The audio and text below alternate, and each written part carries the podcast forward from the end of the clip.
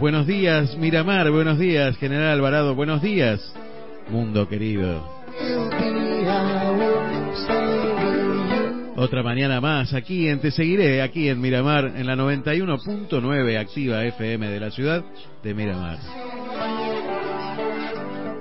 Y desde aquí, hacia todo el mundo a través de las redes de internet y las redes humanas, desde donde vos me quieras recibir Hoy a través de internet podemos llegar a través de www.activamiramar.com.ar.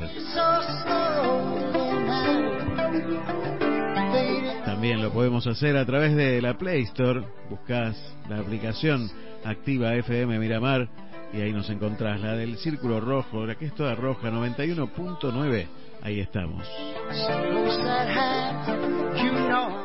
Mi nombre mi nombre es Aldo Barones, ya lo conoces, y si no lo conoces, mucho gusto esta mañana. Aquí 5 de diciembre, increíble, ¿eh? increíble, 5 de diciembre a 20 días de la Navidad. Atravesamos este 2020 sin saber cómo lo hicimos.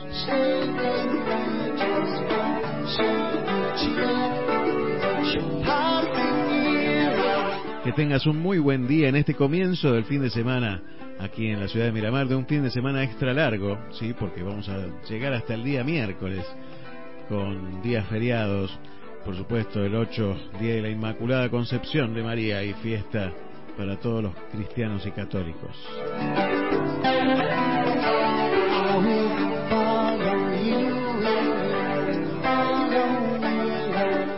Te podés conectar con nosotros a través de las redes sociales, podés hacerlo a través de Facebook, en Te Seguiré, la página del programa, que ya tiene más de 2.500 seguidores, increíble, ¿eh? un año de, antigüedad y tanta cantidad de gente, la verdad que soy un agradecido a cada uno de ustedes.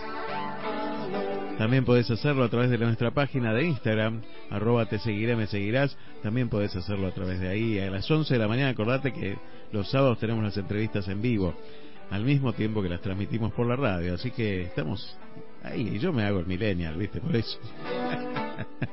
y hablando de eso, ahora te voy a contar algo.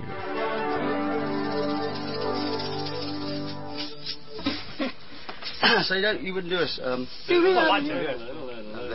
Today. No. Sí, a través de de hacerme el millennial, bueno, puedes conectarte con nosotros a través del WhatsApp al 223-539-1102. 223-539-1102. Me puedes enviar un mensaje y me contás qué tres cosas positivas te pasaron este año. Yo sé que es un año muy difícil para encontrar cosas positivas, pero pasaron cosas positivas que hay que rescatar. Así que vamos a estar, eh, hoy vamos a estar escuchándolos a ustedes y leyéndolos a ustedes a ver qué cosas positivas te pasaron en este 2020. Bueno, y te decía que yo haciéndome el millennial, eh, esta semana quise poner WhatsApp Business en mi teléfono y bueno, lo instalé, empecé y empezó a mandar mensajitos el aparato solo, me hizo desinstalar el otro WhatsApp y entonces les llegaban mensajes a, mis amigos y a mis oyentes y a, a, toda la gente que conozco, les llegaban mensajitos diciéndole, esta es una cuenta empresa. Pero después eh, yo tenía que recuperar los mensajes anteriores porque tengo muchos mensajes. Entonces volví a instalar el WhatsApp viejo. Entonces le llegó un mensaje a todos diciendo eh, esta cuenta de WhatsApp ahora es WhatsApp personal. Pero al rato quise volver a probar el WhatsApp Business y entonces mandó otro mensaje diciendo este es el WhatsApp empresa. Hasta que me cansé porque dije no tiene tantos beneficios para mí, no, la verdad que no conviene, pierdo todo lo anterior, este, vuelvo otra vez al WhatsApp normal. Y entonces volví al WhatsApp normal y otra vez volvió a mandar un mensaje diciendo que era WhatsApp personal, pero con una salvedad, que en este último cambio donde eliminé el WhatsApp Business me borró de todos los grupos. Y ustedes saben lo que significa salir de un grupo hoy en día eh, a través de las redes sociales, ¿no? Eh, y empezaron los comentarios. ¿Qué le pasó? Dijimos algo ofensivo, se fue por algún motivo, ¿Qué Bueno, tuve que salir a explicarle a todos los grupos, que son bastantes. Eh, en algunos todavía no me incorporaron porque piensan que me enojé. Y, tuve que ir a pedirles a todos que me reincorporaran a los grupos porque no estaba enojado con nadie. Cosas que uno se hace a esta edad de hacerse el millennial y querer...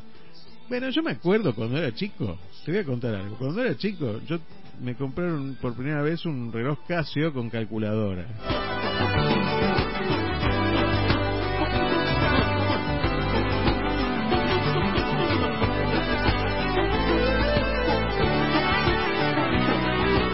estoy grande, estoy grande.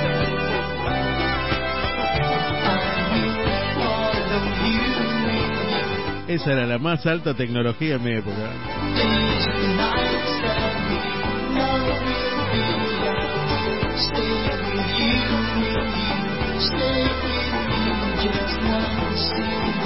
¿Te pasó algo parecido? Vos contame, contame si te pasó algo parecido al 223-539-1102.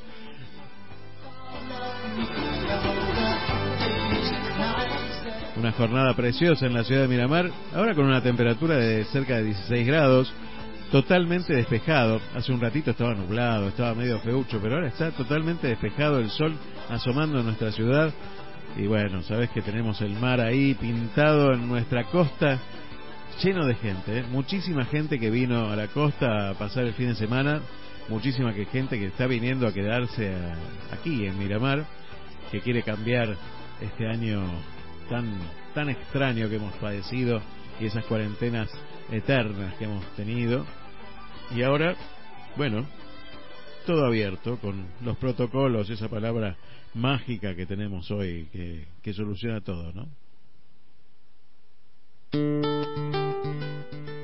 Y bueno, sabes que cuando empiezo el programa siempre hago una pequeña reflexión sobre las cosas que pasan en la semana y, y bueno, antes de empezar quería hablar de, algunas cosas que me llamaron la atención esta semana, algunas a nivel local y algunas a nivel nacional.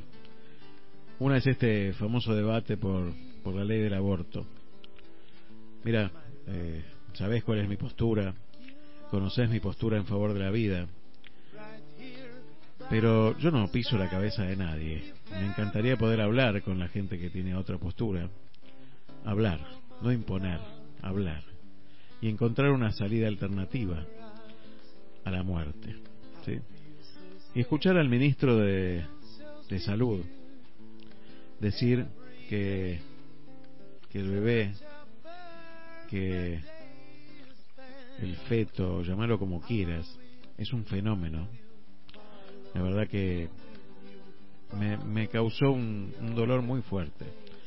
Un dolor muy fuerte, no ya desde el punto de vista de un profesional de la salud y médico hablando de semejante barbaridad, sino enseñándole a la población a que esa es una supuesta verdad. Hay una población que no escucha, que no quiere aprender y con la que no se puede dialogar. Y acá no hablo de colores de pañuelos, ¿eh? hablo de, de la sociedad argentina que hoy está atravesando esta circunstancia que, bueno, le han vendido que es la única alternativa y que tiene que ver con el enfrentamiento a como dé lugar. El enfrentamiento a sin escucharlo para el otro no tiene ningún valor para mí y el otro no tiene ningún sentido de que hable, ¿sí? Con esta frase de, bueno, hay que respetar todas las voces. Mira, el otro día veía una entrevista de Dolina y decía claramente, y yo al ignorante no lo respeto cuando habla. Yo no voy a llegar a esa frase. Yo respeto al ignorante que no tuvo posibilidades de formarse y que quisiera formarse. Pero no puedo respetar la opinión de aquel que no quiere, que no quiere aprender y que lleva a la ignorancia como una bandera, porque vamos por mal camino. Y entonces pensaba en esto, ¿no? Pensaba cuando esa ignorancia fomentada desde los lugares que debería atacarse, que debería corregirse y desde donde debería enseñarse. Y en ese sentido, llegando a lo local también, me dolió mucho también escuchar a nuestro intendente decir, bueno, la cuestión económica está mejorando porque la gente hoy, como, como ha venido más gente, puede hacer más changas. No sé si alguna vez hizo una changa el intendente, pero conozco mucha gente que hace changas y vive de changas como puede, porque realmente vive como puede. Porque la changa tiene eso de, de hoy estás, pero mañana no sé. De llegar a tu casa hoy con lo que pudiste ganar hoy, pero mañana no sé si voy a tener para pagar el plato de comida. Y entonces, que eso venga del lugar de quien es responsable por cambiar la realidad positivamente de quienes vivimos en este distrito, es realmente un, un problema grave. Yo pienso que cuando el político pierde esta capacidad de cambiarle positivamente la vida a la gente, debería dedicarse a otra cosa.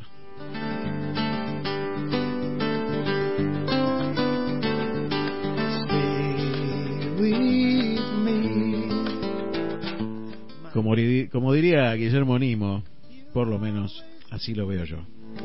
Right here by my side, if ever I needed you, oh my love. Bueno, pero pasan cosas buenas en este tiempo. Hay que, ayer hablábamos en el vivo de sensaciones y justamente cosas que nos dejó este 2020. Te invito a verlo ¿eh? en arroba sensaciones-ok. Un vivo bastante bastante bueno. Digo bastante porque estaba yo. Eh, si no hubiera sido excelente. Pero bueno, el resto de los invitados a, esta charla en el vivo de Instagram de ayer eh, realmente ha dejado una huella importante. Una huella importante, por supuesto, el profesor Charlie Navarro, Ezequiel Sili, Fabio Balinio. Eh, bueno, y el cierre de Carlos Dios con Nacho Navarro conduciendo ese vivo. La verdad que fue impecable, impecable. La verdad que es para verlo y agradecido infinitamente. Y entre las cosas buenas que, que me pasaron, por lo menos a mí, si bien fue un año muy difícil con pérdidas eh, profundas de amigos y, gente muy querida, como Marga Antenucci, por ejemplo. Eh, si bien fue muy difícil en ese sentido, fue muy difícil también porque uno tiene que estar lejos de sus seres queridos. Hace un año casi que no veo a mi madre. Y pensaba en estas cosas positivas, ¿no? Y entonces en esas cosas positivas uno se reencuentro con la familia más cercana, ¿no? Con los hijos, con la esposa. Un reencuentro muy fuerte donde uno tuvo que convivir 24 por 24 durante los 7 días de la semana. Que, que en algunos momentos provoca alguna rispidez porque uno no está acostumbrado, pero también lleva a redescubrir el valor de la familia el valor de los hijos, el valor de, esta interacción. Ah, también me ha dejado esta, esta facilidad de trabajar desde mi casa, de, entender que se puede, eh, sin estar 8 o 12 horas adentro de un lugar, generar este, productividad y trabajar. Creo que nos ha dejado muchas cosas buenas este 2020 que tendríamos que empezar a verlas. Otra es pensar en el prójimo. Me parece que esa, esa es fundamental, ¿no? El haber pensado en el prójimo y el cuidarme para proteger a los demás. Bueno, esas son algunas de las cosas positivas que me pasaron este año. Y otra de las cosas positivas que me pasaron este año fue descubrir que chicos como Mika Mujica, esta, esta chica con esa vocación musical tan fuerte va mejorando y construyó a partir de este año 2020 también una calidad musical cada vez mejor. Te, te invito a escuchar este cover de Fue Amor de Mica Mujica para empezar este programa. Le mandamos un beso grande a toda la familia Mujica aquí en la ciudad de Miramar. Una voz increíble. ¿eh? Te invito a que la sigas eh, a través de las redes sociales, Mica Mujica, y, veas los videos en, Instagram y en YouTube, que realmente cada vez tienen mejor sonido y, y la verdad que hacen que se luzca cada vez más. you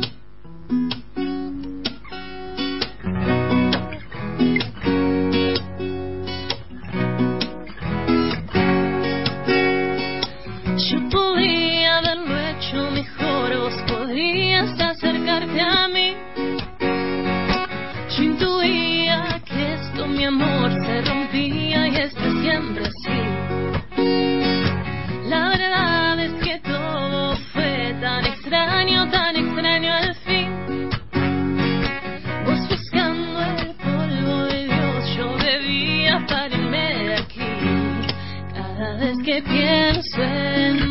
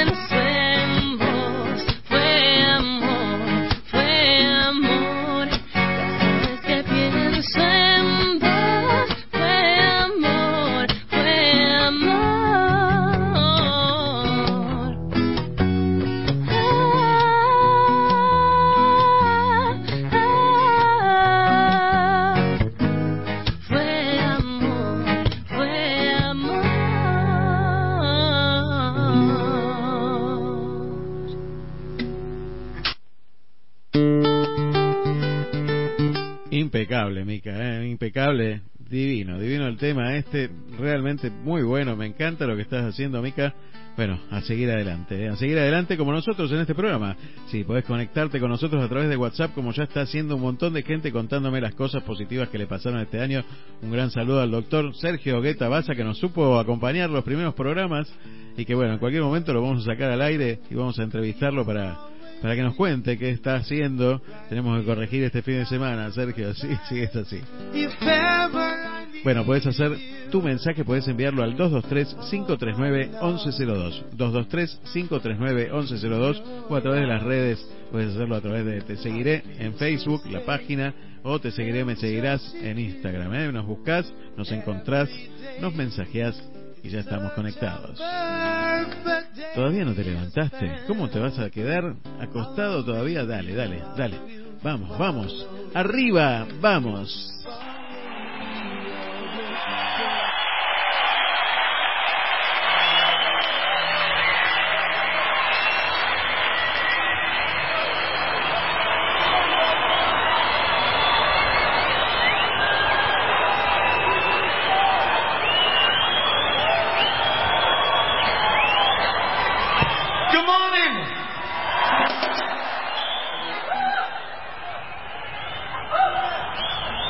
Yo, give me something to dance to.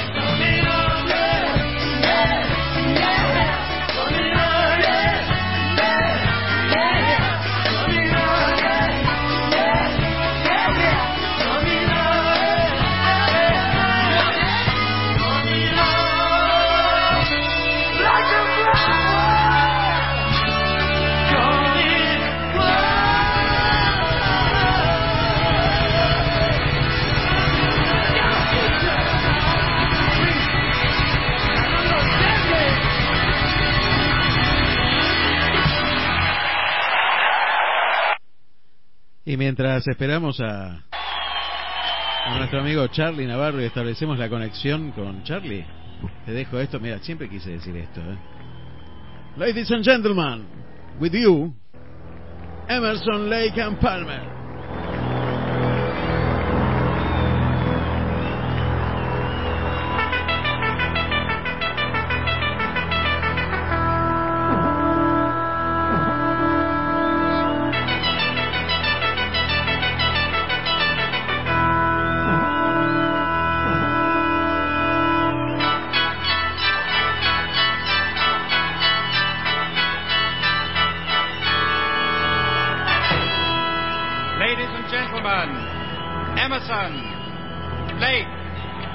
Palmer.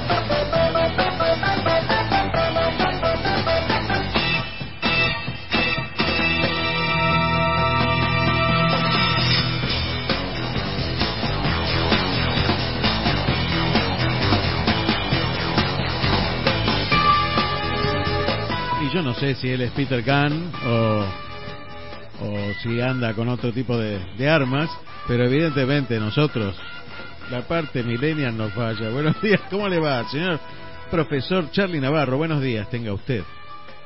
Buenos días, ¿cómo le va? ¿Bien? Pero muy bien, muy bien. Y ahora que lo tengo por aquí, mucho mejor todavía. ¿Cómo le va? ¿Qué dice? Tenemos que hablar con la gente de Sí. que nos explique un poquito cómo es esto de las de las plataformas para hacer conferencias, videoconferencias, Meet, Tal y cual. llamar al 2291-458657, que ellos te solucionan todos los problemas. Espectacular, ¿eh? espectacular. ¿Se acuerda también el teléfono? Mire, yo le voy a dar otro teléfono, 2291-570001, Blue Tech. Realmente son increíbles. Buenísimo. Pero qué, qué lindo tema se eligió para hoy, ¿eh? ¿Le gusta? Usted me dice un tema durante la semana y después me dice las tres cosas positivas. No, bueno, pero todo tiene que ver con todo. Dijo uno una vez. No, creo que fue que este, llegar al 5 de, no- de diciembre es un muy buen punto de partida. sí, claro, ahí ya, Y- ya tenemos algo. creo que haberlo vivido y la experiencia también juegan. Pero creo que tenemos que, que empezar a no esperar de los demás las cosas y hacerlas propias. No sé qué le parece. Sí, yo creo que eso es fundamental. Mira, eh, cuando armé la página esta, Un Paso a la Vez, ese es el objetivo preciso, ¿no? Empezar a, a tomar nosotros las riendas de nuestras vidas y nuestras sociedades. Me parece que ese es el camino. Y déjame que te nombre Ol, algo que va a pasar hoy aquí en la ciudad de Miramar, que me parece muy importante, que tiene que ver con la vuelta del tren a la ciudad de Miramar. Hace muchos años que el tren no está llegando a Miramar. Y... Perdona, levántame el retorno un poquito. Ahí va, a ver. ¿Me escuchás bien ahí? Sí. Bueno, te decía que va a pasar algo muy importante esta tarde aquí en la ciudad de Miramar. Hace muchos años que el tren no está llegando a la ciudad de Miramar, porque, bueno, malas decisiones políticas hicieron que, que no llegue más, ¿no? Y falta de interés económico. Y hay un grupo de vecinos, encabezado por Nacho Muslera y, y Mónica Aramendi, que se ha puesto esto al hombro y han conformado un grupo a través de las redes sociales que se llama Por la Vuelta al Tren a Miramar.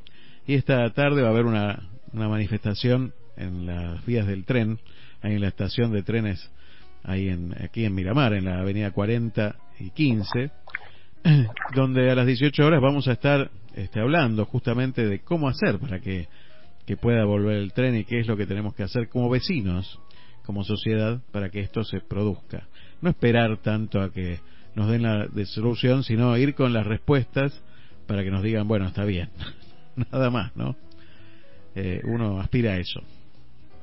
Creo que no. Nosotros siempre esperamos que el teléfono suene, que alguien nos llame, que nos digan, che, vení, hacete esto, te, necesito para este trabajo. Y si los que proponemos, sea, nosotros tenemos, sabemos lo que queremos hacer. Tenemos la, la, el proyecto, tenemos la idea. Eh, a veces es cuestión de empezar a movernos nosotros y no esperar, esperar sentado como nos decían. Sin duda. ¿Sí? Eh, y yo te digo, tengo tres o cuatro ejemplos de eh, que me ha pasado. En, uno es el de Ángel Martínez, Sí. que no se quedó esperando. Eh, y, y, y creo que el otro punto también es eh, cuánto uno necesita para vivir, realmente. Y creo que vivimos con... ex- exigimos mucho más o queremos vivir con mucho más de lo que necesitamos. Porque ese es el otro punto. Yo o, o- o bajo los costos o subo los, los, los ingresos. Tal cual. Entonces, eh, yo tenía un kinesiólogo que me decía, yo pago el gimnasio y pago una señora que trabaja en mi casa. Yo, si hago las cosas de mi casa, estoy haciendo gimnasia y, me- y no tengo necesidad de salir a buscar pacientes para poder pagar lo que tengo que, la señora que tengo que trabajar en casa. Sí. ¿Qué Es un ejemplo muy claro de que muchas veces cuando uno no puede, tiene que arreglárselas y ser creativo. Lo que pasa que, que, que vivimos en una sociedad, me parece a mí, que está muy buena como propuesta, pero vivimos en una sociedad donde nos ha hecho dependientes de este, de este sistema. ¿Y en qué sentido? Y que vos pensás que si que todos pensamos de esta manera, esa persona que vive limpiando casas se queda sin trabajo, ¿no? Entonces, eh, también tiene que ver con eso, ¿no? Que es una sociedad que nos ha llevado a, a que pensar de esta manera y, y reducir... Sí, pero ojo, eh, no, yo no estoy pensando de esa manera. Yo No, estoy no, no. pensando que yo no puedo porque no tengo el ingreso.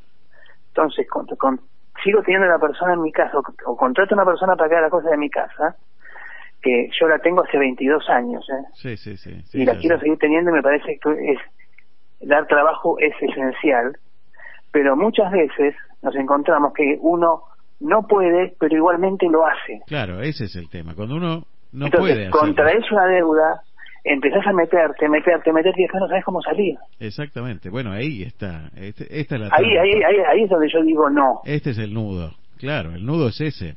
Decir, bueno, ¿por qué, lo, ¿por qué llamo a otra persona para que venga a limpiar a mi casa? Entonces, pusimos este ejemplo por ponerlo, ¿no? Pero digo, lo llamo, lo hago porque necesito que los demás vean que yo tengo un cierto estatus.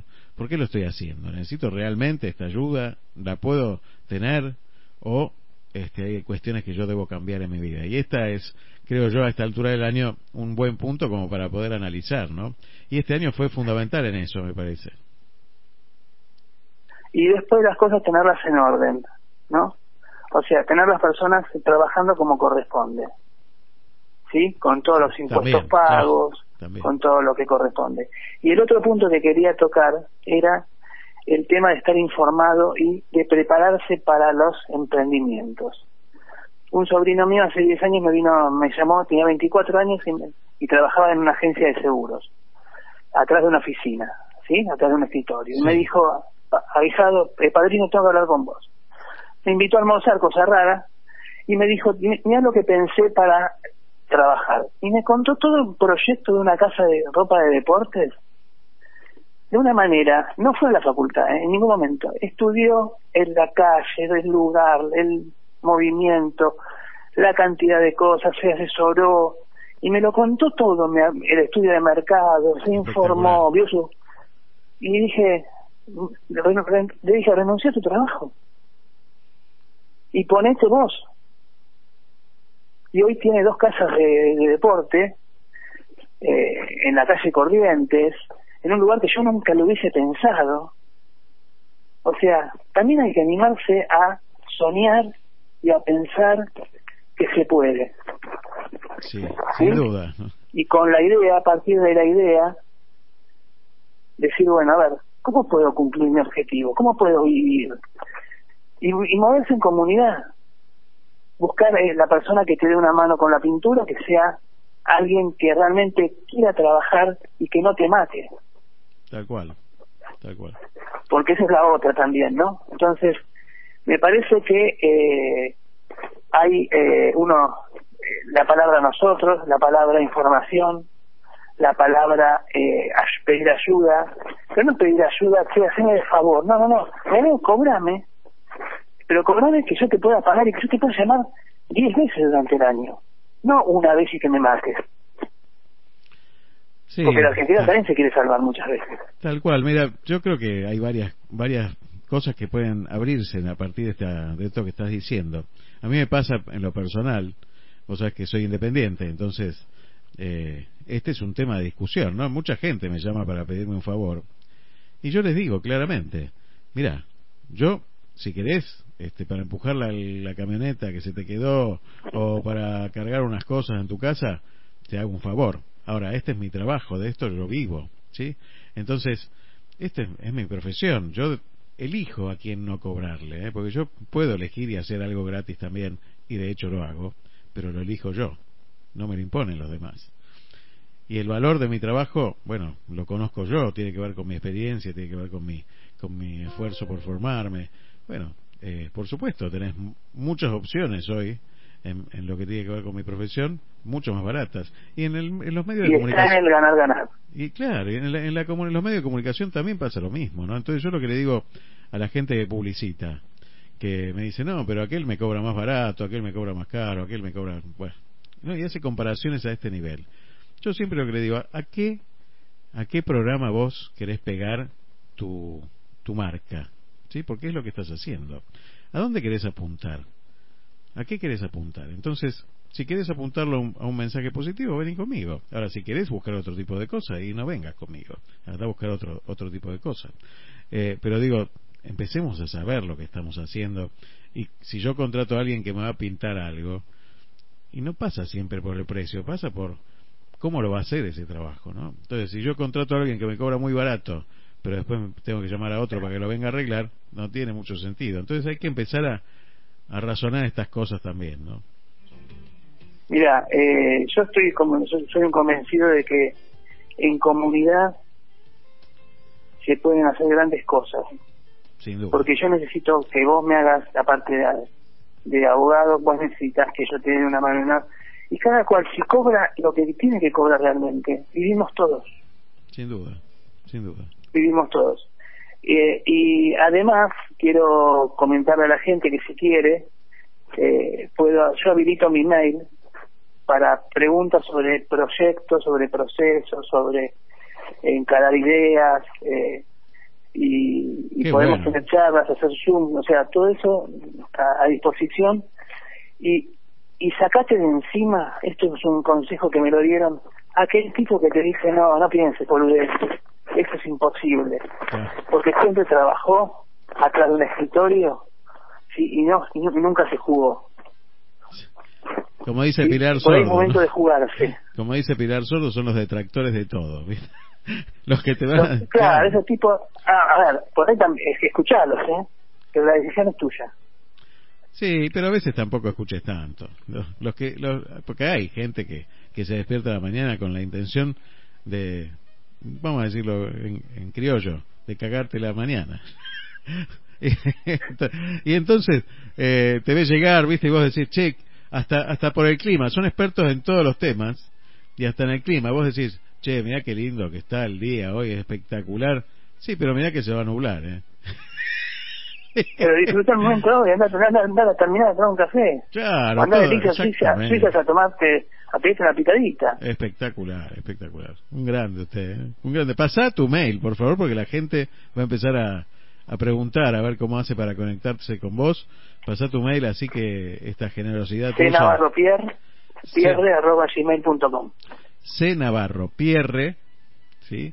Arroba gmail gmail.com. punto com. Bueno, ojalá que recibas muchas muchas consultas y, y la gente se prenda. Gracias, Charlie, porque... ¿Y cómo se sobrevive? Se sobrevive amando. ¿Cómo se sobrevive? Amando. Mira qué fácil. amando lo que haces, amando el trabajo, amando eh, los amigos, juntándose con la gente idónea y juntarte con gente más inteligente y no penses en el producto, pensar en el producto primero y no en el beneficio, Claro. ¿sí? Y las tres cosas positivas, la familia, los amigos y la oración. Excelente, excelente, excelente. Charlie, muchísimas gracias, ¿eh? muchísimas gracias por estar cada sábado acá y firme y, y siempre con esas palabras tan sabias, ¿eh? con tanta sabiduría y experiencia de vida. Gracias, Charlie. y sé que vas a hablar con una persona a la cual aprecio mucho, decirle que, que tengo ganas de probar su pernil. Buenísimo, vas a probar, pero mira, hoy está, está lanzando una nueva empresa en este en esta crisis. Eh, hoy va va a comunicarnos este lanzamiento de esta nueva empresa que se viene, eh, que se viene y que está buenísima. Y en este momento acaba de, posarse en la ventana de, de FM Activa un pájaro, una calandria y nos mira, nos mira, nos está mirando y nos está escuchando. Así que mirá qué lindo regalo para terminar esta charla, Charlie. Saludos a todos y realmente decirle a Ángel Martínez que me gustan los ravioles de, de ricota al 2291456947 y decirle a Maicar Automotores de Guillermo Ferrari al 2235117196 que quiero cambiar el auto y que realmente eh, ¿cómo se para pensar los auspiciantes? ¿Viste? ¿Viste? Camino. Son gente que, me- que- que- gente que quiere publicitar un programa como este. Así de loco con gente como nosotros, che. y realmente gracias por tanto Perdón por tampoco. Gracias, Charlie. Muchísimas un abrazo gracias. enorme y nos estamos viendo Un gran fin de semana, ¿eh? Chao, chao, chao. chau chau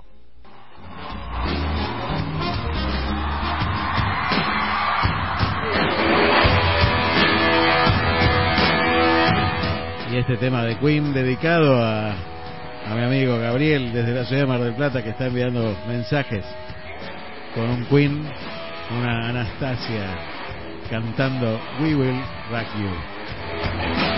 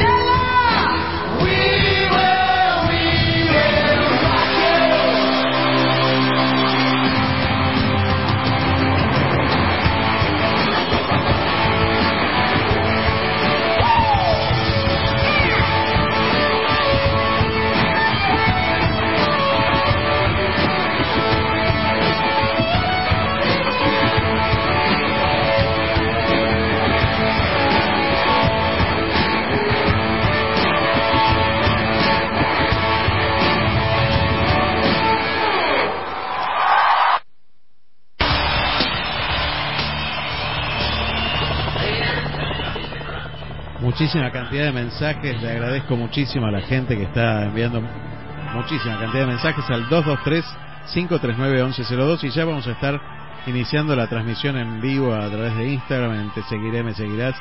Así que puedes conectarte también a través de Instagram o recomendar que la gente se conecte a través de Instagram o a través de la radio. Por donde quieras, por donde quieras, escuchás, Te Seguiré.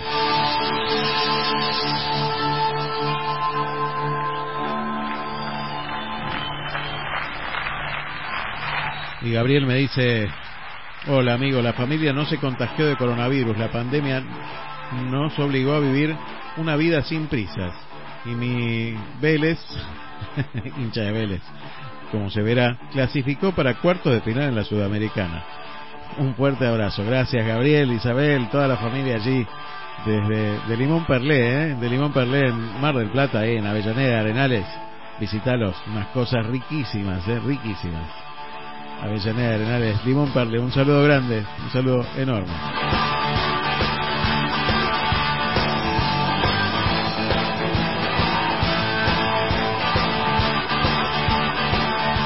Me dice Fabio Baliño desde Mercedes, me dice tres cosas positivas, enero, febrero y mitad de marzo. Muy bueno. Andrés Biondo me dice, tengo salud, un plato de comida y el amor de mi esposa. Muchas gracias. ¿eh?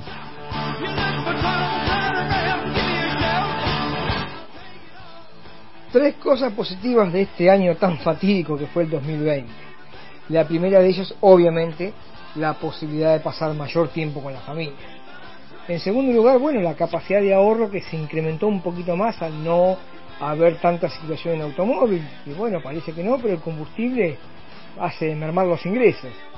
Y en tercer lugar, y ya sería en un ámbito personal, la cantidad de películas que pude ver durante el aislamiento social y que bueno me permitió poder estar más tiempo en casa y disfrutar mucho cine que tenía atrasado.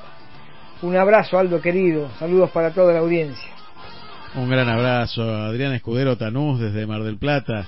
Bueno, amante del cine, amante del cine y director de películas del cine, entre otras si no la viste todavía, conectate a YouTube y mirá El Zorro, un sentimiento de, sentimiento de hierro, realmente una película muy buena, un homenaje al Zorro y que ahora tiene subtítulos en inglés, ¿eh? muy bueno. Hola Aldo, ¿cómo andás? Tres cosas positivas. Que la familia está toda bien, nadie tuvo ningún problema con esto de la pandemia que este encierro nos ayudó a que la familia sea más unida, que estemos más tiempo con nuestros hijos disfrutando. Y la tercera es que se vino mi familia a vivir cerca mío, a Mar del Plata. Fue un, buen año dentro de todo. Muchas gracias Alberto desde Mar del Plata también, un saludo muy grande a toda la gente que está mandando saludos, ¿eh? y aparte mandando los mensajes de las tres cosas positivas que le pasaron este año. Mira, Marcelo Ríos, nuestro compañero que está todas las mañanas de 10.30 a 13 horas aquí en, en Activa FM 91.9, nos dice salud, familia y amigos. Nada más ni nada menos, ¿no? Un abrazo grande a Marcelo. Y ya nos conectamos a Instagram, ¿eh?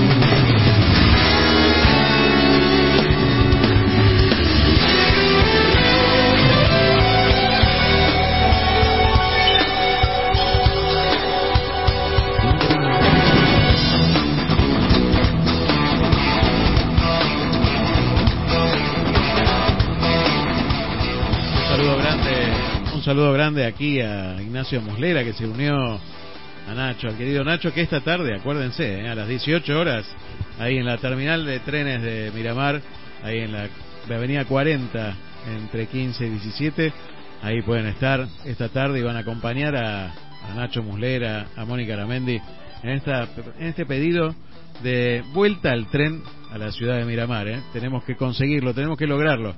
Muchas gracias Nacho porque vos fuiste el iniciador de esto, así que te mando un gran abrazo. Estás conectado a través de Instagram ya en el vivo de Instagram mientras esperamos a nuestro amigo Marcos Barleta al empresario Marcos Barleta, al emprendedor Marcos Barleta, vamos a seguir escuchando buena música aquí en Te Seguiré.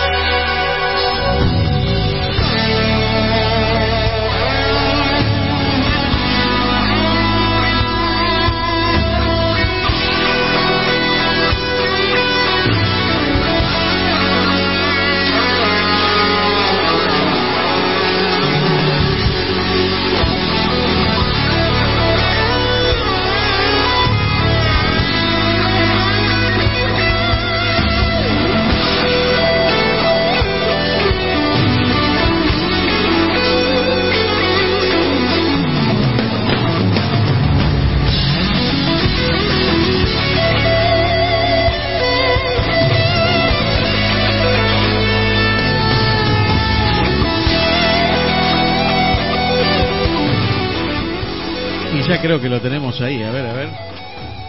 Sí, señor, ahí lo veo. Ya lo estoy viendo. Buenos días, señor Marcos Barleta. Bienvenido a Te Seguiré. ¿Cómo le va? ¿Qué dice? Bien, usted, señor Aldito Barone. Pero muy bien, muy bien. Y ahora que lo tengo por aquí, pero mire, mire, lo veo con gorra. Lo veo, Con, lo veo con gorra. ¿Tiene algún auspicio esa gorra? Muéstrela si tiene No, no, no tiene ningún auspicio. Lo que pasa es que el sol está fuerte y yo soy pelado. Entonces, este ¿Usted es pelado? Hay que cuidarse. no sabía. No, sí, sí. No, Si no te decía, no te daba cuenta. No, no, la verdad que no, no, lo, hubiera, no lo hubiera pensado nunca. Pero, ¿cómo andás? Pero, bienvenido, bienvenido. La verdad que una alegría, tanto tiempo que no hacemos algo juntos, esta interacción. Hemos sabido tener un programa juntos, la gente que no sabe, porque el público se renueva, la gente que no sabe, nosotros hacíamos los ojos llenos de mar, ¿se acuerda? Suerte que el público se renueva y hay gente que no se acuerda de que nosotros teníamos un programa juntos.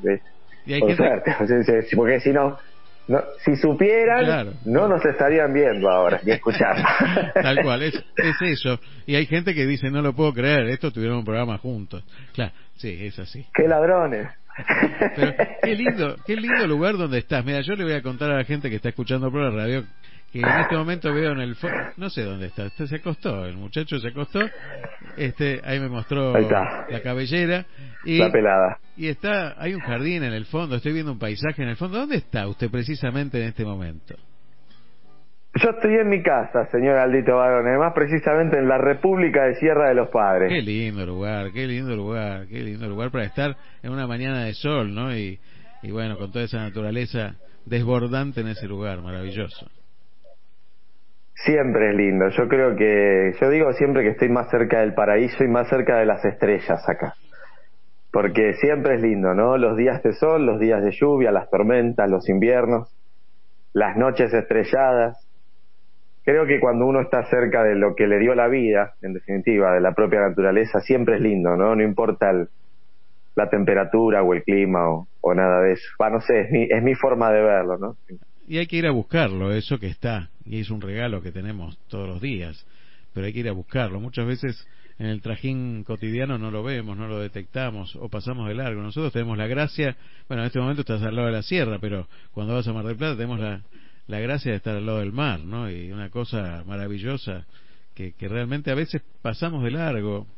Siempre lo digo, siempre lo cuento. Cuando yo vine a vivir acá a Miramar, cuando yo dije me mudé a, le dije dónde vivía, me dijo, pero ahí en el muelle, estás al lado del mar.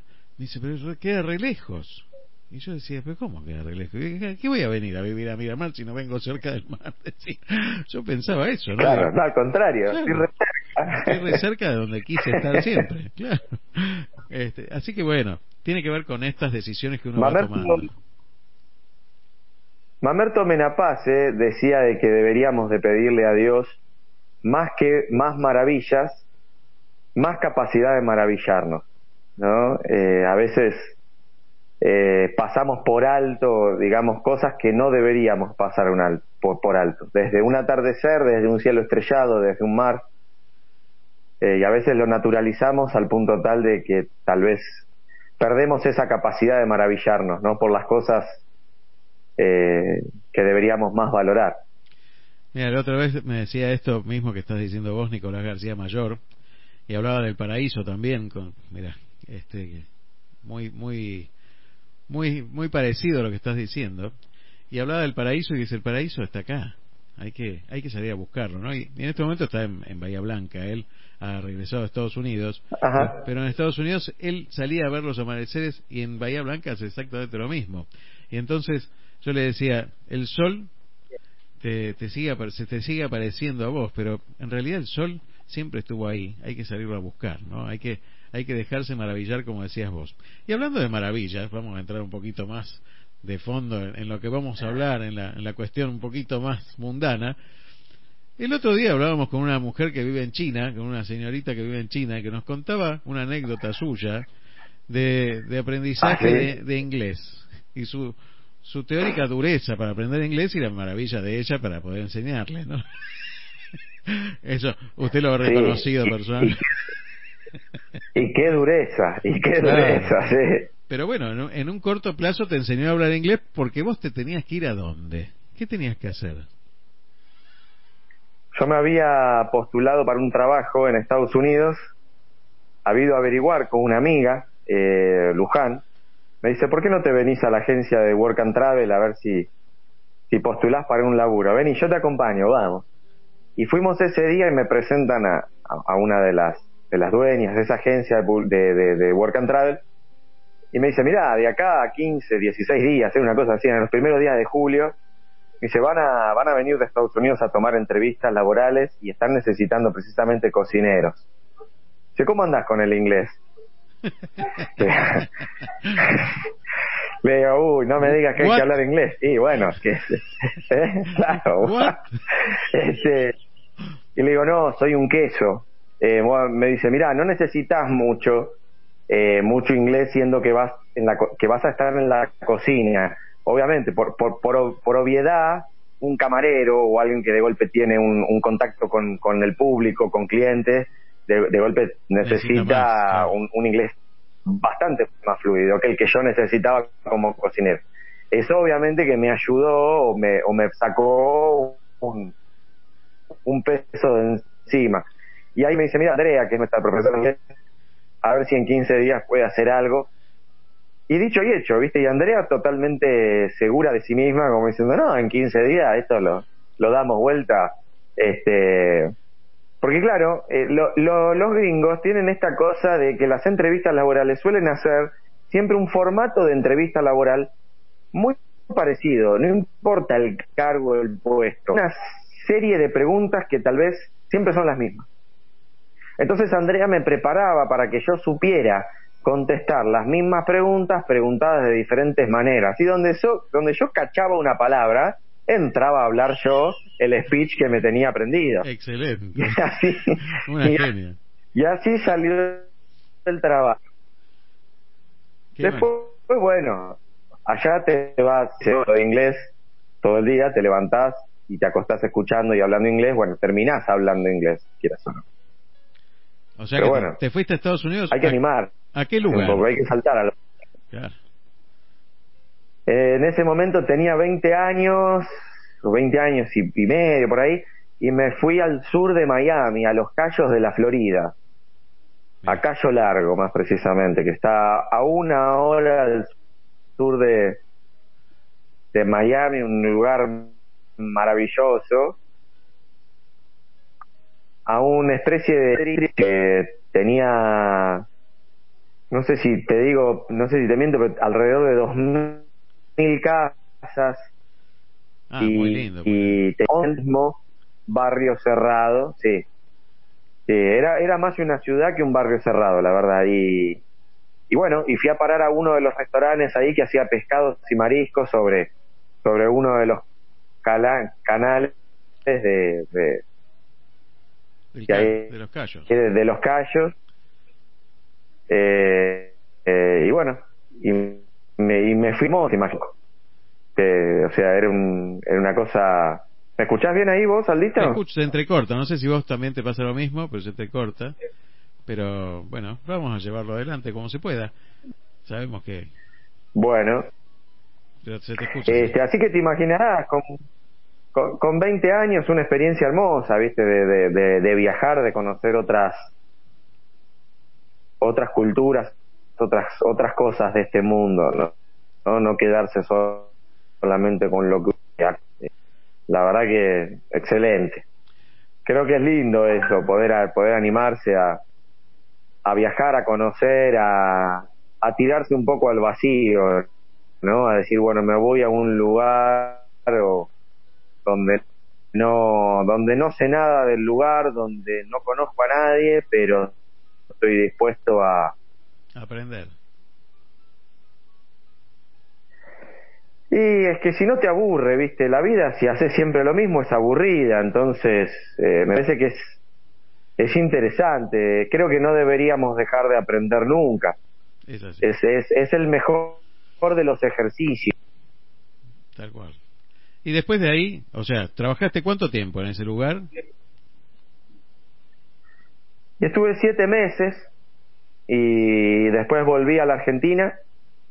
Estuve, estuve un par de meses acá y me volví a ir. Me fui a trabajar cinco meses. eh, eh, eh, una experiencia interesantísima en, en- en todos los aspectos, ¿no? Desde el punto de vista profesional, culinario, eh, de viaje, de lugar, una tremenda. Eh, acostarse en un lugar y levantarse en otro lugar diferente del mundo. eh, y, y vivir adentro de una lata de, De de sardina. acero ¿no? inoxidable sí. gigante, bueno, de sardinac, digamos. ¿Y, y qué lugares, qué lugares Pero recorrías? bueno, ¿Qué lugares recorrías?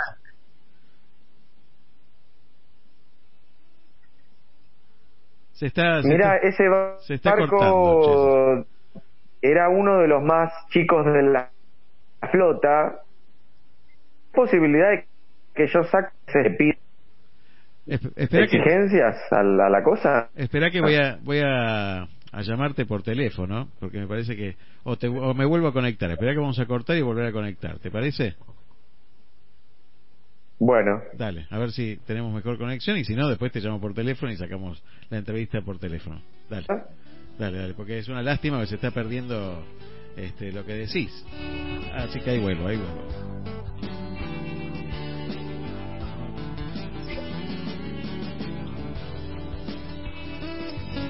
Bueno, y sabemos que la tecnología tiene estas cosas, así que vamos a volver a, a tratar de unirnos enseguida con Marcos Barleta, porque está más que interesante esta charla. Saludamos a toda la gente que se une. Eh, un saludo grande a Sabrina, a Guillermo, a Patria Zavala. Un beso muy grande, Patria. Muchas gracias por estar la semana pasada con nosotros este, con los chicos de- que me hicieron esta sorpresa con las preguntas. Después te voy a contestar la pregunta que me hiciste. Un beso grande. Seguimos esperando a Marcos Barleta. Ahí está, de vuelta. A ver, ahí, ahora sí, me parece. A ver, ahora, bueno, Puede que sea yo, porque yo tengo un celular que se, se le traba un poco la... Le cuesta un poco el, toda la conexión. Bueno, nos fijamos y si no, te llamo por teléfono. A veces.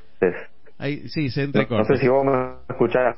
Sí, pero se entrecorta de vuelta. Así que te voy a llamar por teléfono y bueno, que el vivo de Instagram queda con este suspenso para que la gente lo siga escuchando Bueno, después no, por ah, Spotify.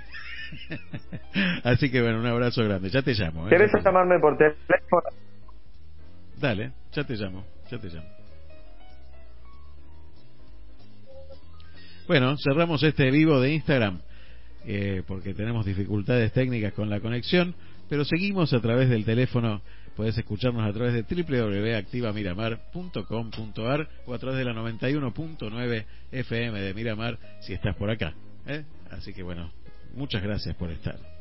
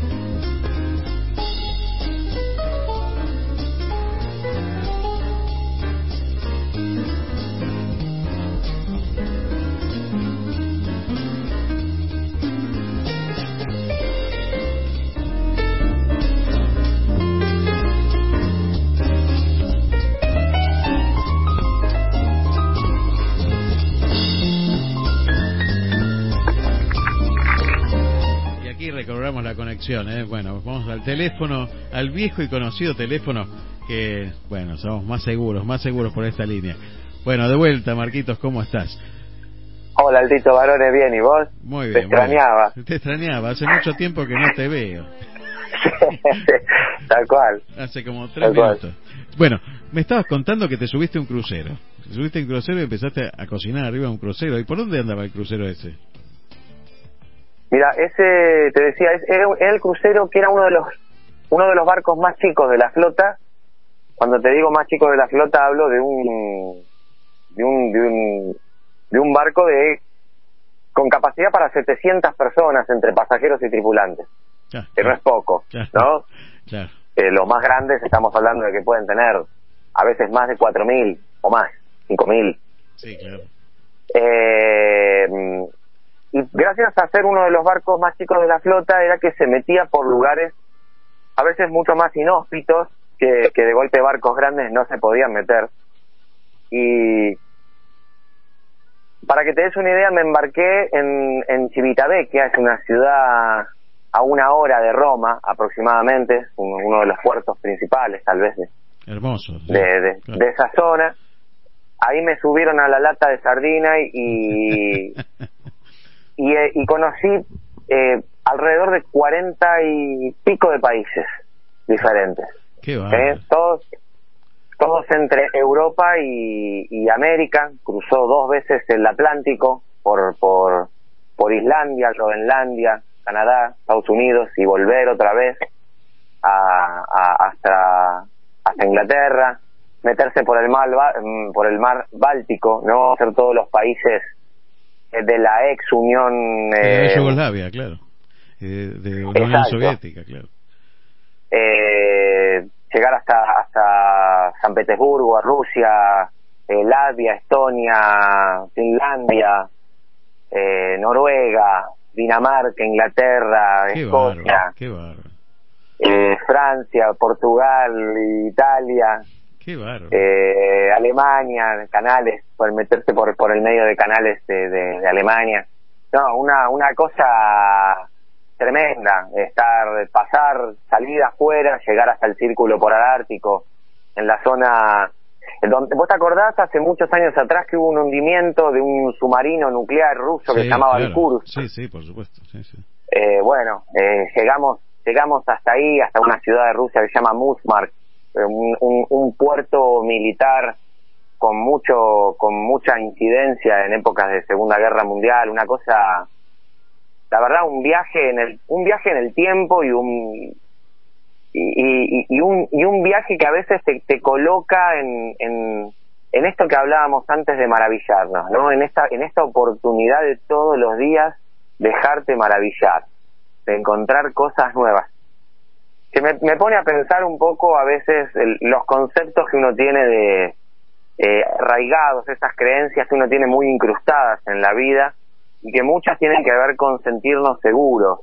Y a veces eh, la seguridad o el pretender sentirnos seguros me parece que contrarresta esta posibilidad tal vez de, eh, de maravillarnos, ¿no? Porque a veces en esa búsqueda de la comodidad que significa la seguridad, de golpe nos hace que nos circunscri- circunscribamos solamente a un mundo ya conocido. Y para mí me parece que no hay nada más aburrido que un mundo conocido, está claro, está claro. ¿no? Y- Eh, Y vos, y ahora, eh, habiendo tenido una experiencia en semejante cantidad de países, conociendo tantas culturas, después también tuviste la oportunidad de conocer China también, ¿no? Eh, y viendo todo esto, volvés a la Argentina y emprendés en la Argentina, emprender en tu país, ¿no? Cuando, cuando uno habla con los detractores que estábamos nombrando antes con Charlie, eh, te dicen, no, pero acá no se puede hacer nada, no, acá no se puede esto. Vos, sin embargo, invertiste en la Argentina y emprendés en la Argentina y seguís emprendiendo en la Argentina. ¿Cómo, es? ¿Cómo es? Sigo en la Argentina. No sé si está bien. To- Todavía lo sigo pensando. Eh, después de, ah, te digo, ah, un, un impasse. Después de esa experiencia en el crucero, me vuelvo a la Argentina, dos, tres meses estuve en la Argentina y me volví a ir a Nueva York. Me fui a Estados Unidos a trabajar un año en Nueva York. A, a un hotel al, al Sheraton y a una empresa de servicios de catering ahí en el medio de Manhattan.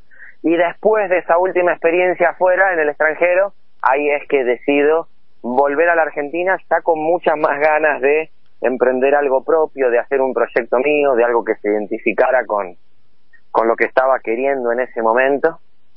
Y que tal vez hablaba mucho más de...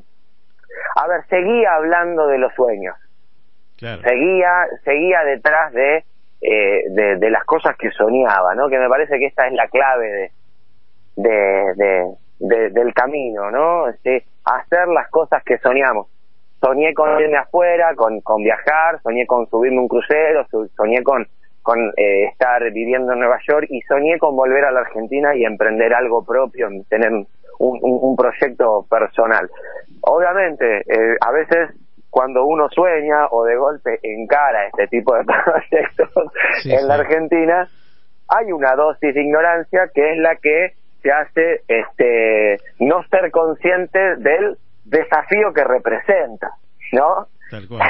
pero, pero bueno, yo creo que es gracias a eso, porque si uno fuera totalmente consciente del desafío que representa, y capaz que no lo haces.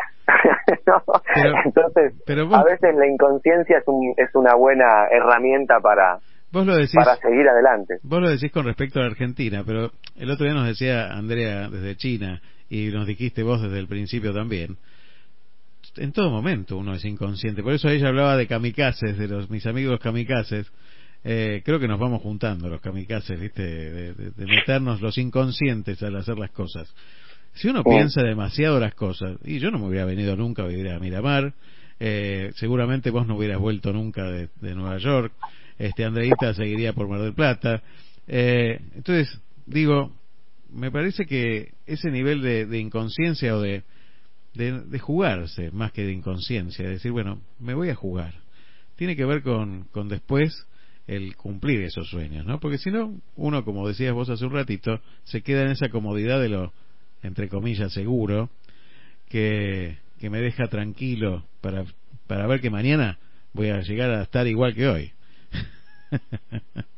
Tenemos, tenemos un concepto de que inconsciencia pareciera como que es- tiene una connotación negativa y Pero, tal vez, claro. por lo menos yo lo entiendo como que a veces ser inconsciente significa actuar desde el inconsciente.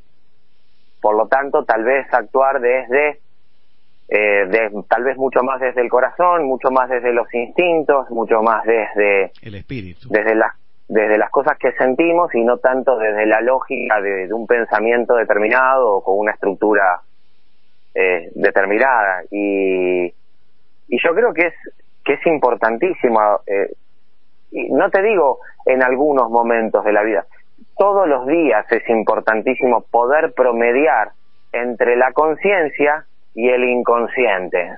Ser todos los días, ser un poquito inconsciente, porque si no, eh, estamos obturando la mitad de nuestro ser. Mm, Qué bueno eso que dijiste. O Es tal vez mucho más que la mitad de nuestro ser, ¿no? Excelente, excelente. Eh, hago hago esta esta comparación Eh, he escuchado mm, a veces eh, psiquiatras o eh, me acuerdo por ejemplo a veces escuchar a Facundo Manes y, y de golpe hablar de esta cosa de que tal vez el inconsciente representa un 95% de nuestra capacidad cerebral que yo creo que no no es solamente una cuestión de capacidad cerebral o, o o, eh, o de procesa, o de procesamiento cerebral ese 95% inconsciente. Habla de lo que siente todo tu cuerpo no a veces eh, me, voy un poco por las ramas pero No, no, eh, muchas no, veces entendemos la vida o procesamos la vida y meditamos la vida solamente desde cinco principales sensores, cinco principales sentidos que son los que conocemos, ¿no? Cuando uno dice, bueno, de tocar, este, de, pues, eh, Sí, de sí, oler, bueno, escuchar, está, eh, mirar o oír. Y, y, y entender la vida solamente desde esos principales cinco sen- sensores es entender la vida de manera muy cerrada, muy chiquita. La vida es mucho más que eso Tal cual. La vida, nuestro ser, nuestro cuerpo, nuestra nuestra nuestra razón de ser en esta en este plano terrenal, eh, entenderlo solamente con cinco sentidos y es una pavada. La- eh, y, hay que ser muy muy eh, conscientes, eh, valga la redundancia en esto, ¿no? De decir, hay que ser consciente de lo inconsciente. Por lo Hay que ir en búsqueda de eso, ¿no? hay que buscarlo. Eh, para encontrar la vida. Hay que buscarlo. Hay que buscarlo. Hay que exacto. Eh, y hay que buscarlo en diario, ¿viste? Como te dicen, no, bueno, estos son desafíos que son de todos los días, la felicidad es de todos los días, el equilibrio es de todos los días. Y bueno, sí, es de todos los días porque eh, eh, uno debería todo el tiempo hacer un ejercicio entre el- lo consciente y lo inconsciente, los cinco sensores y los otros sensores que a veces no le damos pelota, pero que están y nos están diciendo, che, me está entrando información, por favor atendeme, Claro. Vos sabés que por favor atendeme. esto que estás diciendo me parece importante recalcar que a veces uno, a través de la radio, a través de una entrevista, a través de una charla, a través de una clase, parece como abstracto.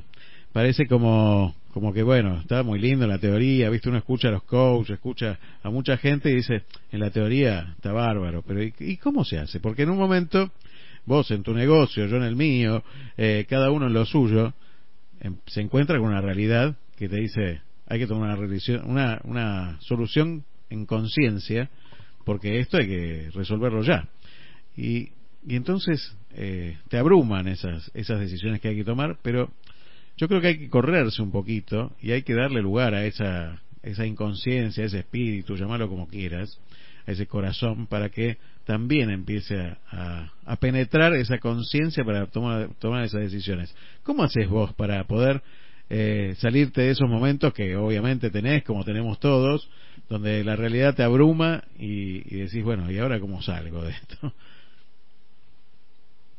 Yo, yo pienso que está en, en el ejercicio de conocerse y cuando uno ejercita conocerse, porque tal vez se mete adentro y escucha las otras partes de nuestro ser, se pueden se puede terminar de entender o se puede entender de que tal vez un proyecto, un negocio, la realidad, ¿no? Lo que tocamos, lo que vivimos o lo que palpamos durante el día eh, tiene relación directa con todo.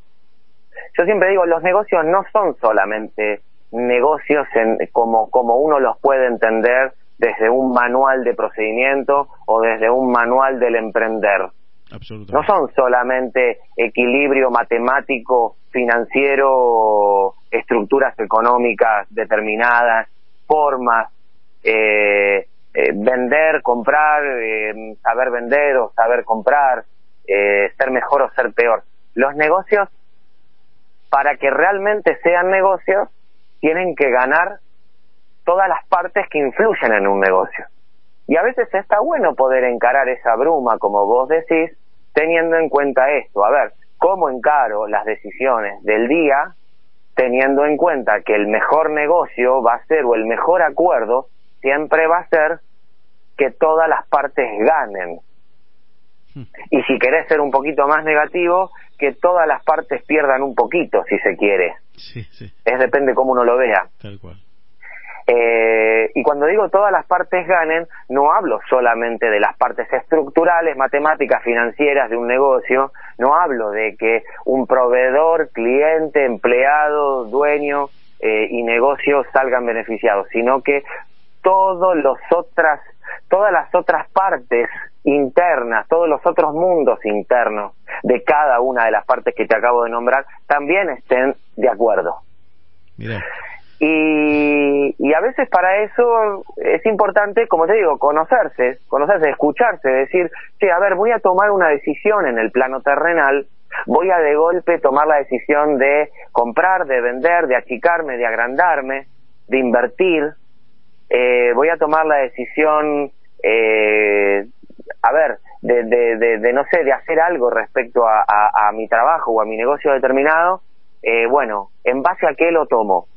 y en base a el negocio, a la estructura, a los empleados, a los proveedores, a los clientes, a la realidad, al país, a la inflación, a la economía, a, a todas esas cosas y también en base a cómo me siento, sí, no, en base a cómo me hace sentir a mí cada decisión o cada, cada una de las opciones que puedo tomar eh, para, para, para esto, ¿no? Cada una de las decisiones que puedo optar.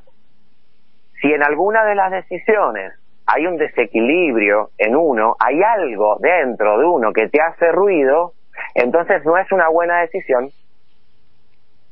No, pero mira, está bárbaro porque de golpe, económicamente hablando, esto la rompes. Ah, sí, pero los negocios no son solamente económicamente hablando. Entonces, si tomás una decisión no teniendo en cuenta todas las partes, la verdad es que para mi forma de ver, voy a ser tal vez un poco crudo, no tenés nada de emprendedor ni de buen negociante. Todo lo contrario. buenísimo. Sos un boludo. Estaba hablando, estaba hablando con un gran empresario de la ciudad de Mar del Plata, que está en el parque industrial. Eh, mira, para que te des una idea, es el productor, imagínate lo que va a hacer ahora eh, en la época esta de pandemia, es el productor Sí, del, el del Zion, el de Zion. Exactamente, de- del conservante de las, de las vacunas de todo el mundo. El único proveedor y el productor de todo el mundo, así que imagínate en este momento, ¿no? Y cuando estaba con él, le hicimos la pregunta que le hace todo el mundo, ¿y por qué estás en Argentina y no te fuiste a la miércoles? Porque la verdad que este, lo que vos producir lo haces en, en otros lados. De hecho, tiene una, un depósito en Hamburgo, ¿no? Pero, pero la fábrica la tiene acá y él vive en Mar del Plata. Este, y nos dijo esto que vos dijiste, porque la economía no es todo. Y nos dijo, yo vine a vivir a los 15 años a Mar del Plata y me acuerdo que en esa esquina donde tengo mi casa ahora, yo aprendí a andar en bicicleta. Y, o le enseñé a mi hijo a andar en bicicleta, ¿no? Entonces, eh, es eso, es eso, es mucho más profundo que lo económico, no es solamente lo económico. Y, y es tan, tan parecido a lo que acabas de decir, ¿no? ¿Y cómo se hace para, para crecer? Eh, en, la, en la economía es una consecuencia de aquello que te hace sentir bien, me parece a mí, ¿no? Se crece adentro primero. Claro. se crece adentro. No, no hay manera de que a vos tengas abundancia en el exterior si no creces adentro. Eh, o por lo menos no hay manera de que esa abundancia o de que ese crecimiento vaya en armonía y sea sustentable, sea ecológico, para ponerle una, una palabra, no me refiero solamente, No, no, no, no me refiero a, me refiero ecológico a, a esto, a que tal vez esté en armonía, esté en equilibrio con eh, todas las todas las partes del universo, de nuestro universo.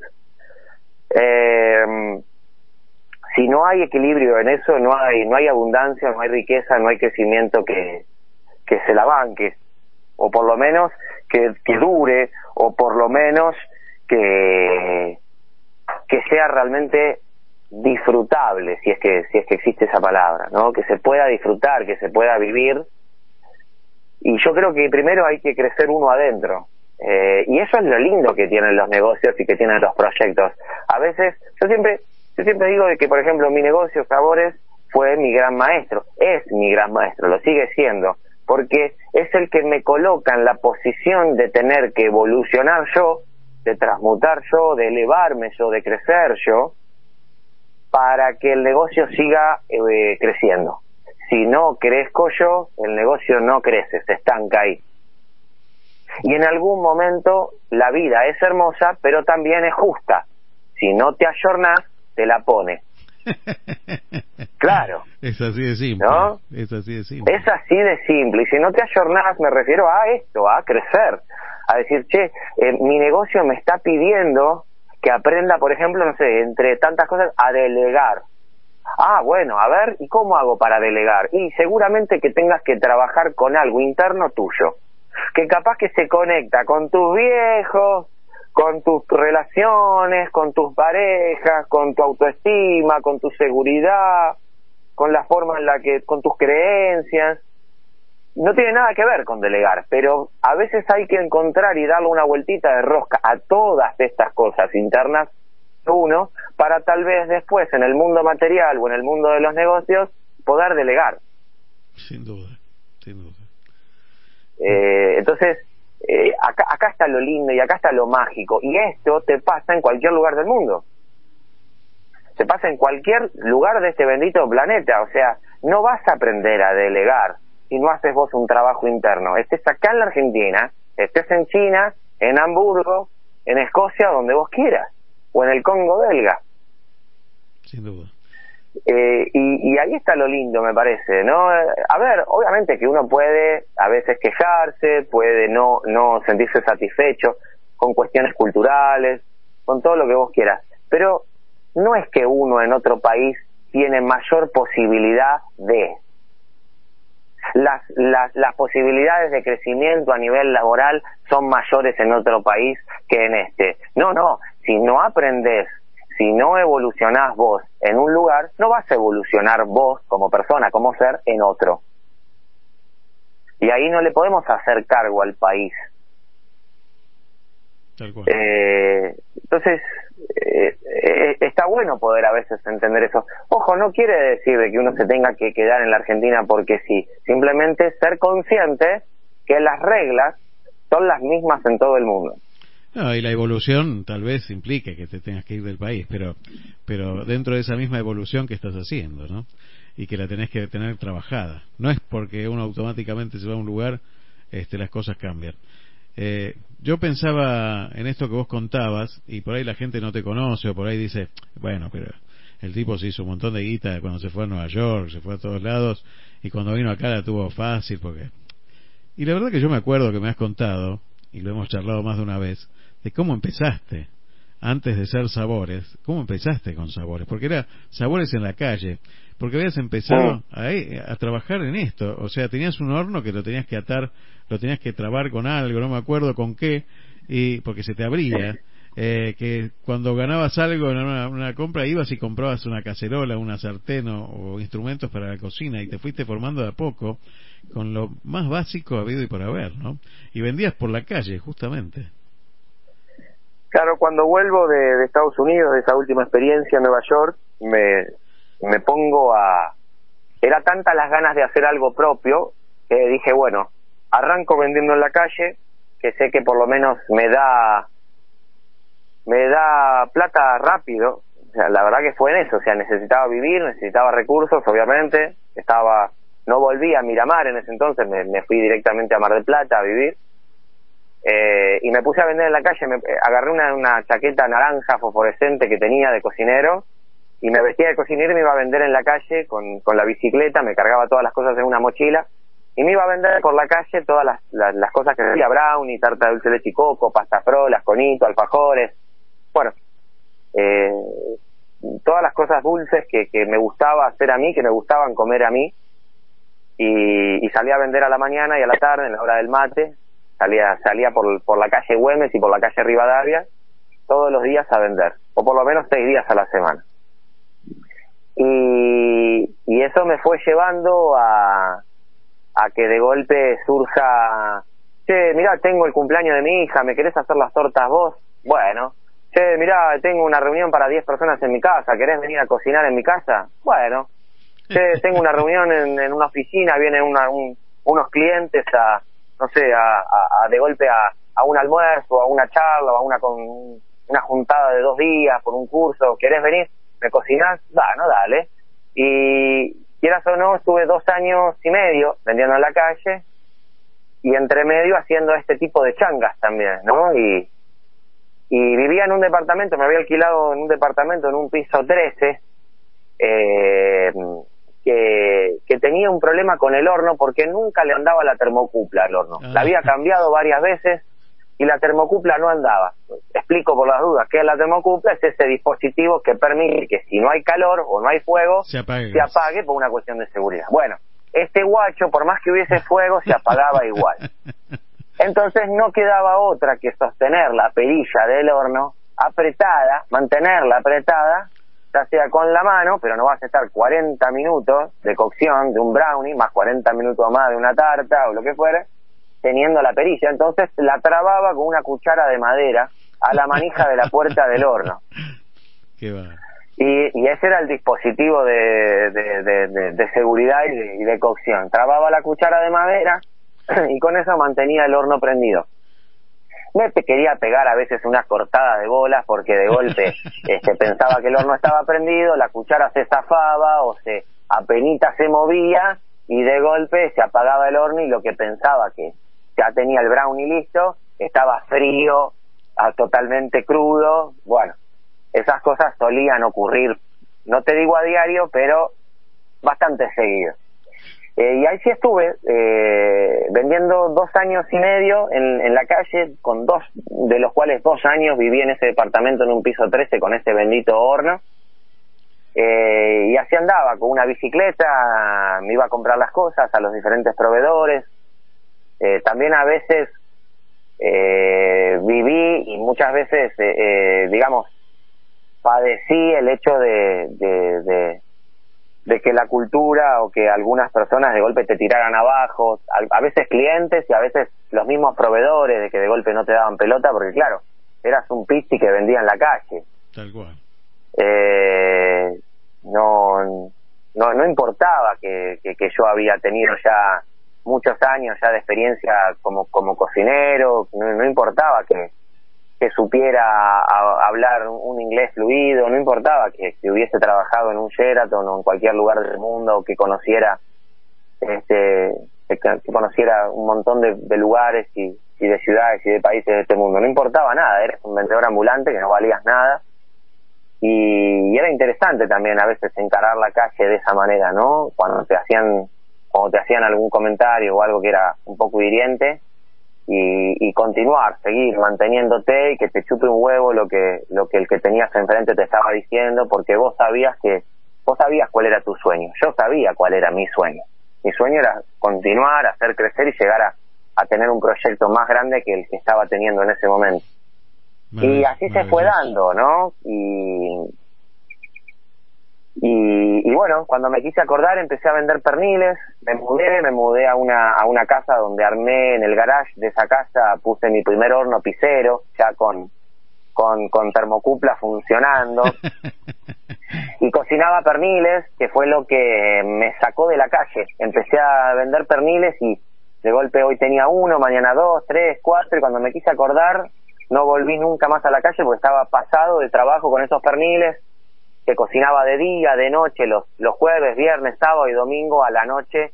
En, en, en mi casa había un olor a chancho, porque estamos hablando de 5, 6, 7 horas de cocción, eh, 2, 3, 4 jamones de cerdo, 30, 40 kilos de carne de cerdo con toda esa grasa que significa cocinándose y había un olor a chochana dentro de mi casa, en el cuarto, era un asco, era un asco, ¿no?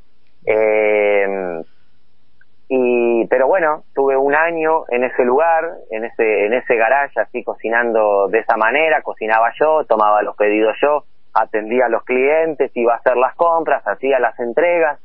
De golpe cuando me pedían de ir a cortar el pernil en vivo y en directo me quedaba en una casa o en un salón cortaba el pernil este, conseguía nuevas ventas, nuevos clientes, me volvía a mi casa, dormía un rato y arrancaba de vuelta, eh, a veces sin tener descanso real por, por meses, por meses. Eh, eso me también me llevó a de a poquito empezar a convertirme en un adicto al laburo. Eh, y como toda adicción es, es un extremo, siempre si cualquier adicción a cualquiera de las de, de, de, de las cosas que uno pueda convertirse en adicto como cualquier adicción te aleja un poco de la realidad te aleja un poco de la gente eh, te hace ser un poquito más frío te hace no ser consciente de lo que te está pasando eh, te hace obturar un montón de partes de nuestra vida y bueno, yo me convertí en un adicto de a poco, me fui convirtiendo y, y, y, fui un adicto al laburo.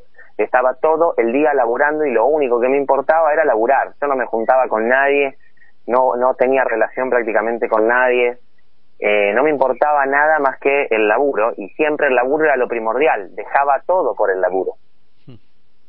Eh, no, tal vez me perdía que un cumpleaños, que una reunión, que un encuentro familiar, que un encuentro con amigos, que, que un encuentro con, con una pareja que tuviera en ese momento.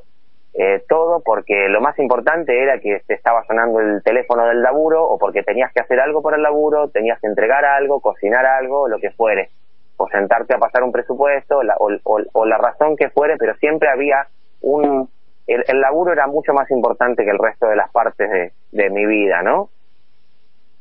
Al punto tal de que a veces te hace confundir y, y, hasta llegué a pensar que mi vida y toda mi vida era el Marcos del laburo, el Marcos que trabajaba.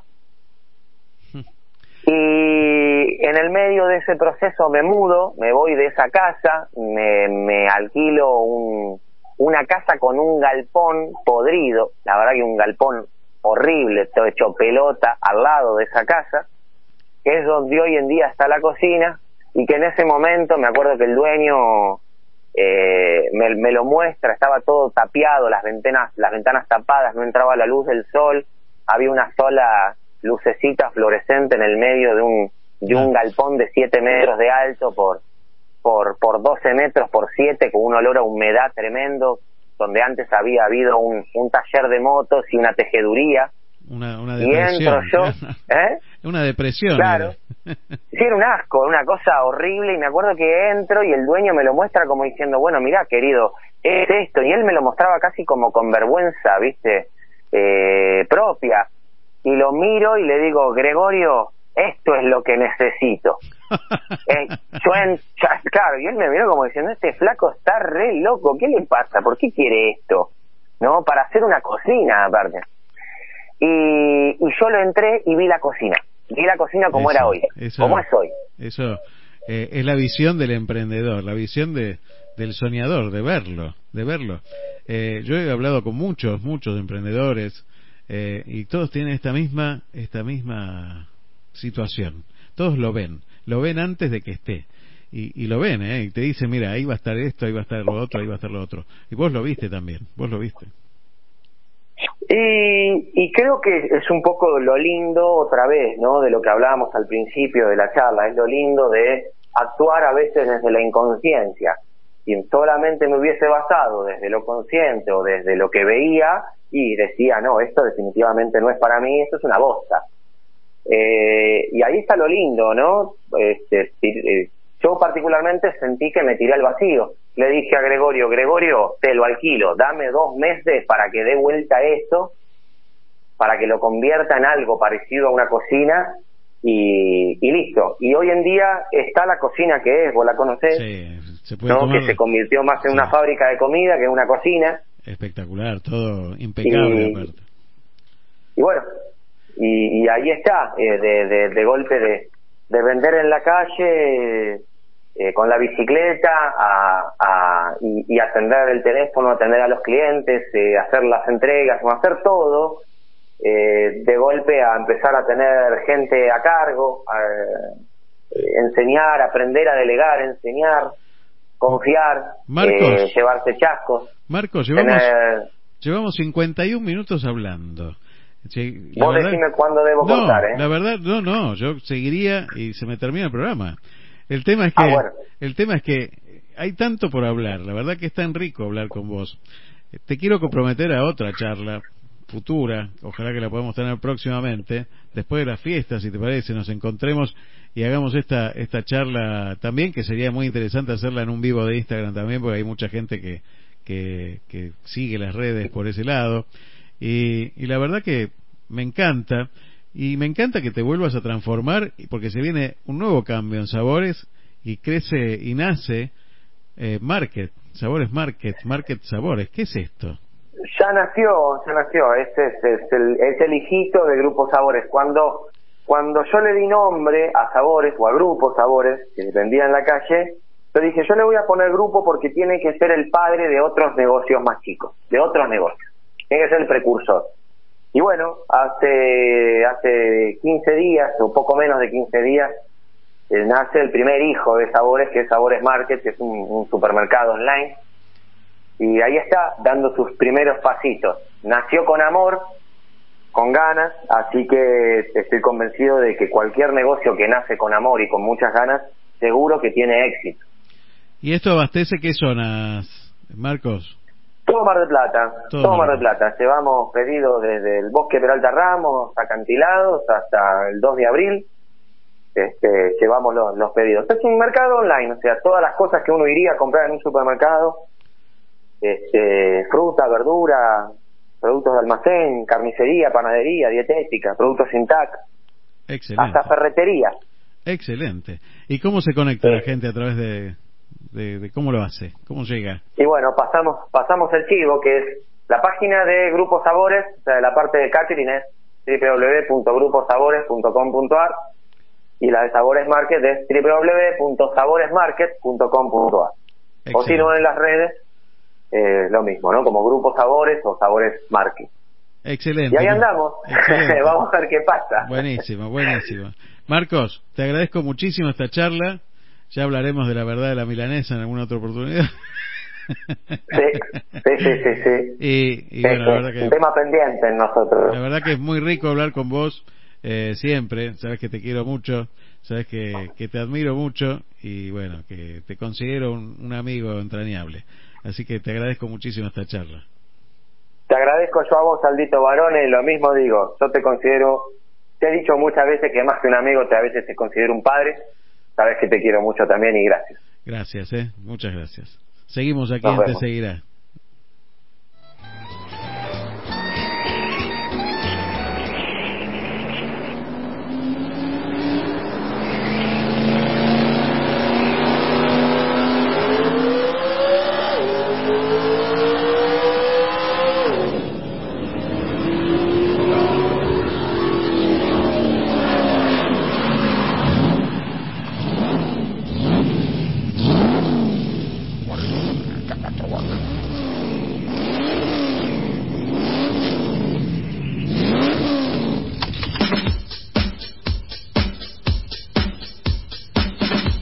Sí, nos tenemos que poner en marcha para empezar a despedirnos ya, porque son las 12 menos 5 de la mañana y ya viene Milena Varada con un día como hoy. ¿eh? En un ratito nada más ya vamos a estar con ella.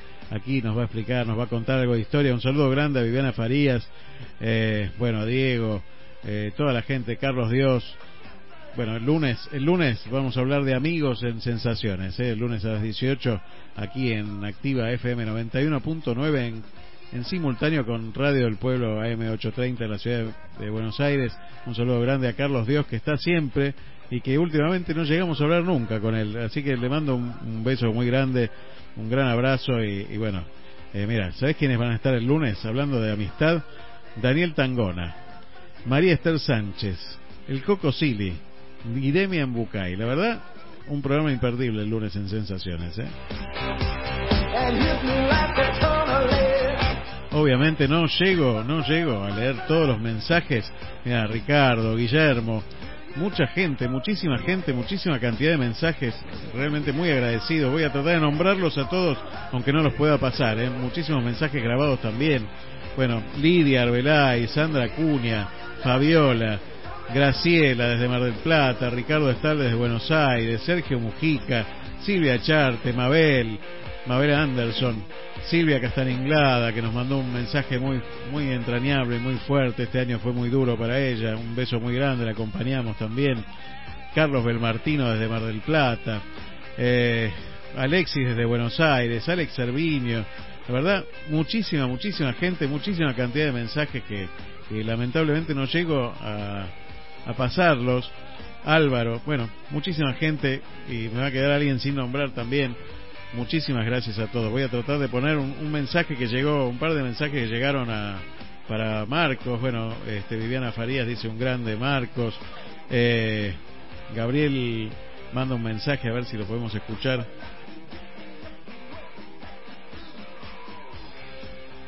Eh, bueno, Marcos, queríamos felicitarte por tu labor y agradecerte porque, mm, bueno, has estado en un momento muy importante para nosotros que fue la recibida de nuestra hija y hemos comido realmente un pernil exquisito, eh, un producto de calidad, bien hecho, eh, donde se demuestra que el que quiere hacer bien las cosas, a ver, hay que ponerle empeño, eh, garra y, y, mucha responsabilidad.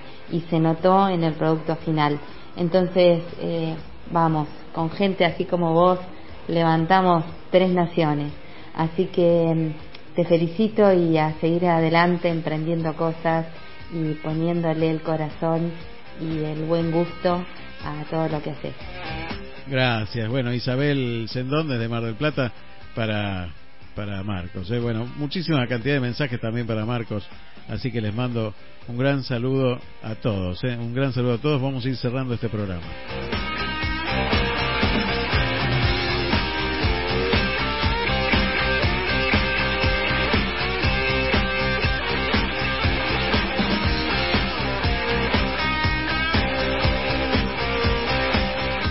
Mira, lo quiero cerrar con esta con este concepto. Iba a leer algo, pero no tengo ni tiempo de leer nada porque ya se nos va el programa.